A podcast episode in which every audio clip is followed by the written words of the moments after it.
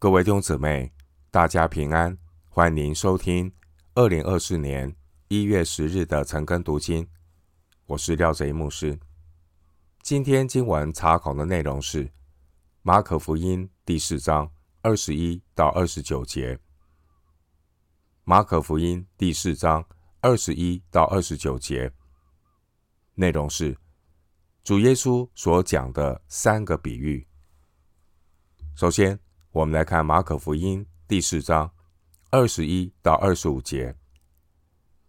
耶稣又对他们说：“人拿灯来，岂是要放在斗底下、床底下，不放在灯台上吗？因为隐藏的事没有不显出来的，隐瞒的事没有不露出来的。有耳可听的，就应当听。”又说。你们所听的要留心，你们用什么量器量给人，也必用什么量器量给你们，并且要多给你们，因为有的还要给他，没有的连他所有的也要夺去。经文二十一到二十五节内容是耶稣关于点灯和量器的比喻。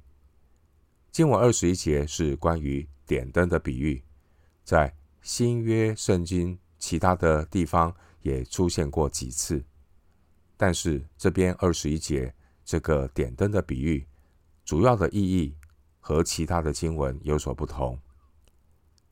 由于主耶稣在前面有谈过使用比喻的目的，或许门徒和我们一样，会觉得耶稣用比喻。是要向人隐藏真理。主耶稣很擅长使用比喻来教导。主耶稣在这里讲了一个点灯的比喻。主耶稣提到，有谁会点上一盏灯，然后故意把它藏起来呢？耶稣使用比喻的目的是暂时的，要将真理隐藏在比喻中。但是呢，也会在适当的时机将真理启示出来。隐藏真理并不是比喻的目的，启示真理才是目的。所以，一个比喻它终极的目的不是要隐藏真理，乃是要启示真理给有心渴慕真理的人。因此，我们必须留心我们所听的。前面撒种的比喻提醒我们，重点是心田。人如果无心听到，没有预备心要领受真道，所撒出去的种子也没有任何的果效。如果一个人的心田是渴慕敬畏神的心，所撒去的种子就能够结实累累。以上是一体两面的属灵定律。灵命的成长，取决于一个人是不是有所回应。对于那些谦卑、渴慕学习的人，他们不仅自己学习，并且还能够发挥门徒的精神，凡主所吩咐的，都教训他们遵守。主的门徒就是能够将所学的传给别人的人，这样的门徒。神将会赐给他更多。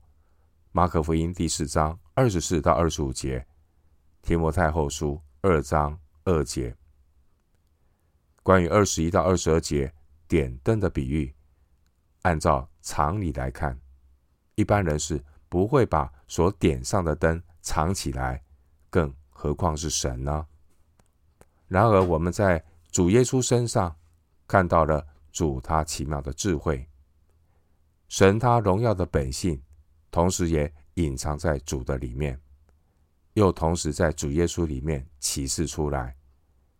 主耶稣他终极的目的，乃是要向所有的人显明，而最终圣子耶稣所要显明的，就是在主耶稣再来的时候。马可福音十三章二十六节，主耶稣再来的时候呢，主要显明他的威严。他的公义和他的荣耀，弟兄姊妹，弥赛亚的奥秘已经透过主耶稣彰显出来了。我们需要做的就是警醒祷告，求圣灵在人心中来动工，除去一切的蒙蔽，能够遇见生命的真光，认识耶稣是基督，是永生神的儿子。弟兄姊妹，神愿意万人得救，明白真道，接受神话语的光照。但如果一盏灯不能够照亮人，离开他的黑暗，这盏灯就失去它的功用。假使一个人把灯藏在床底下，结果就是连他自己也陷在黑暗里面。点灯的比喻提醒基督徒。我们生命的表现，能不能够去帮助别人找到神呢？如果不能，那么我们需要求神怜悯，赐给我们有谦卑的心，懂得反躬自省，检讨自己，到底是什么原因让我们把灯遮盖起来？难道是我们的骄傲、怨恨、懒惰、自私、不顺服吗？以上这些都会使智慧之光的灯被藏在斗底下和床底下，叫神的光不能够透过我们去照亮别人的生命。经文二十二到二十三节提醒我们：一方面，真理的光并不是隐藏的，真理的光乃是要显露出来，让人看见。因此，主的门徒们要让自己的信心。发出善行来，好显明神的光，正如同主耶稣在马太福音五章十四节、十六节所说的：“你们是世上的光，城照在山上是不能隐藏的。你们的光也当这样照在人前，叫他们看见你们的好行为，便将荣耀归给你们在天上的父。”另一方面，真理是生命的光，要透过基督徒彰显出来。但很多时候，人的心受到了蒙蔽，并且人的悟性有限，人不可能一下子就能够领会所有的真理。基督徒是透过按部就班，明白神的旨意，遵行神的旨意，并且在真理的运用中来经历神，在经历神中更真实的认识神是又真又活的神。圣经的原则是，有的还要加给他，神将要赐下更多的恩赐和能力。歌罗西书一章九到十节。基督徒越多的顺服神，他属灵的敏锐度就会更加的提升。对真理的领受也会更加的晋升。基督徒要听到行道，他就会得到更多的祝福。正因为这样，耶稣在结尾的时候，他再一次的提醒门徒：有耳可听的，就应当听。经文二十四到二十五节，这两节经文的内容是关于人听道和行道的态度。弟兄姊妹。一个人领受真道的情况和他侍奉的心有直接的关系，所以主耶稣在一开始的时候，他提醒听到的人要留心所听的。一个人对于听到的领受和追求，如同逆水行舟，不进则退。经文二十四节的凉气，原文在其他经文中的含义，包括信心的大小。工作的界限、恩赐的限量、执事的功用、基督长成的身量。经文二十四节的量器在这里是指人对真道的态度和领受的能力，要看出一个人是否是一个能够容纳真理的好容器。换句话说，神会按着人受教的心和领受真理的态度。把真道量给那听从的人，并且神对那些饥渴慕义的好良器，神还要多多的加给他。因为神是乐意又宽待人的神。这个原则也符合撒种的比喻，也和二十五节的思想一致。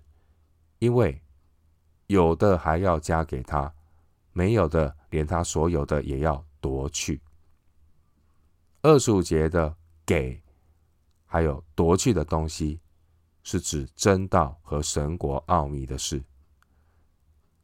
这是一个属灵的原理，对所有的门徒而言，包括把灯放在斗底下的人，以及放在灯台上照亮的灯，不管是谁，都是很重要的提醒。对照马太福音中耶稣对领受才干的责任和赏赐那个比喻呢，也是相同的原则。不管是五千两、两千两、一千两。我们呢，要知恩感恩，我们要按照神给我们的恩赐做恩赐的好管家，来回应主的恩典。弟兄姊妹，我们都只是反射福音真光的灯台，我们切记不要成为一个失去功能的灯台。回到今天的经文，马可福音第四章。二十六到二十九节，又说：“神的国如同人把种撒在地上，黑夜睡觉，白日起来，这种就发芽见长。那人却不晓得如何这样。地生五谷是出于自然的，先发苗，后长穗，再后穗上结成饱满的籽粒，谷气熟了。”就用镰刀去割，因为收成的时候到了。经文二十六到二十九节内容是五谷农作物生长的比喻。经文二十六节说：“神的国如同人把种撒在地上。”这个比喻在其他福音书中并没有记载，所以我们看到二十六到二十九节这个比喻。也是对马可福音四章三到八节撒种比喻的进一步解释，来说明神国发展的定律。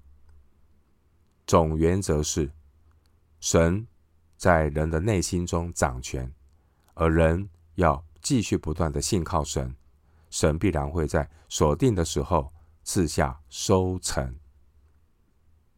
经文二十六节告诉我们。神的国第一个阶段，神国发展的第一个阶段，就如同撒种的人把种撒在地上。接下来二十七到二十八节的比喻告诉我们，神国的发展，圣徒的成长，是一个渐进的过程，是一步一步的迈向成熟，最后结出果子来。二十六到二十九节这段经文。主的比喻是透过农作物的生长，让我们更明白这个真理。比喻告诉我们，农作物生长虽然缓慢，但是呢，每一天都不断的长大。农民们会觉得，农作物能够生长，并不是依靠他们的力量，而是依靠神的护理和保守。主耶稣透过农作物的成长这一个自然规律来说明，对农夫而言，农作物的生长就是在神所定规的自然律中发生。耕作的农夫只知其然，不知其所以然，所以二十七节说，却不晓得如何这样。二十八节说，地生五谷是出于自然的。二十七到二十八节这两句话，主要是强调神奇妙的作为与神的主权。哥林多前书三章六到七节，弟兄姊妹，灵性的成长，神国度的增长，那个过程，有神的护理，有神的主权介入在其中，就好像农夫从播种到收割，农夫知其然。不知其所以然。神国度的发展也是一样，我们知其然，但不知其所以然。有一句话是使徒保罗说的，保罗说：“然而我今日成了何等人，是蒙神的恩才成的。”哥林多前书十五章第十节。神国的成长，灵命的成长是奥秘，但却也是神的奇异恩典，是蒙神的恩才成的。经文二十六到二十九节这段经文，与保罗在哥林多前书三章六节说的“我栽种了，亚波罗浇灌了，唯有神叫他生长”的属灵原则是一致的，说明神的主权。与人的责任彼此的关系，不是各自独立的关系。人的服事必须是服在神的主权之下。经文二十八节说：“地生五谷是出于自然的。”经文中的“自然”这个词可以翻译作“没有明显的原因”。换句话说，出于自然的意思就是没有其他势力介入参与。这是要强调，造物主在创造的时候就赋予种子栽种在土壤里会有成长的生命力。这个比喻的弦外之音，就是万有都是本于他，依靠他，归于他。强调万物的运作之功，乃是神所安排成就的。当真道的种子撒在好土上以后，神就在这一粒能够繁衍生命的种子里动工。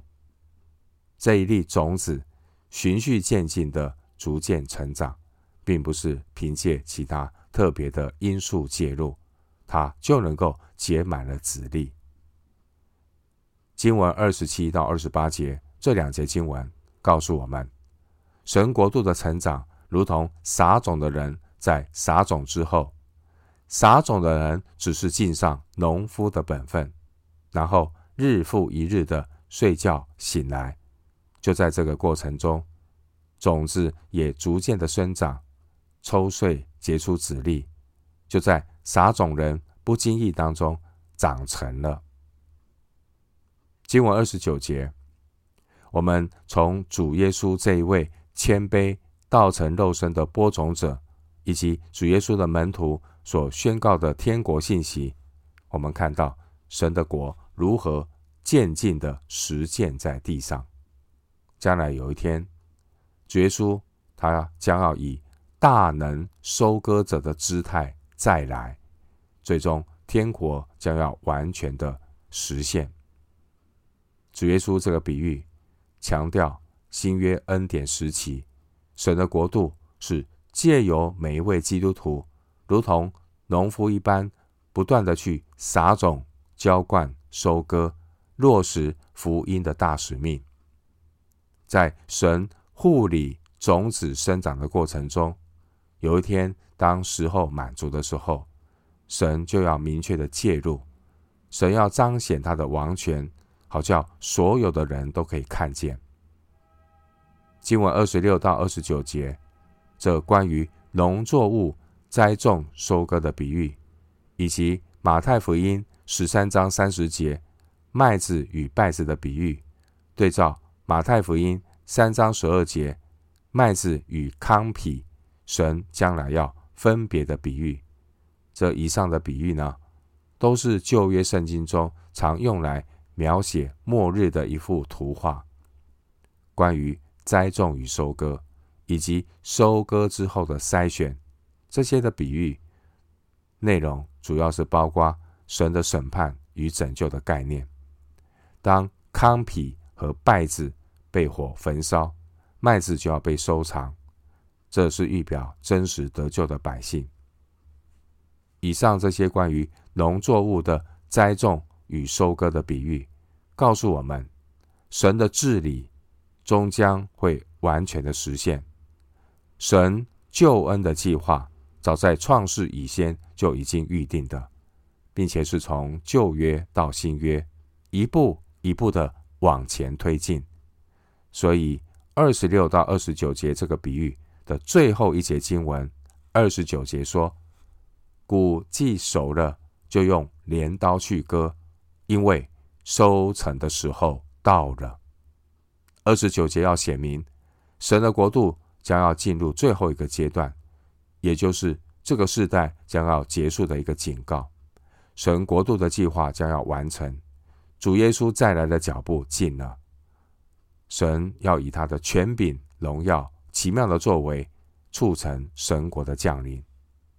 盼望我们都是警醒祷告，准备好殷勤播种、收割，等候主耶稣再来的好仆人。我们今天经文查考就进行到这里，愿主的恩惠平安与你同在。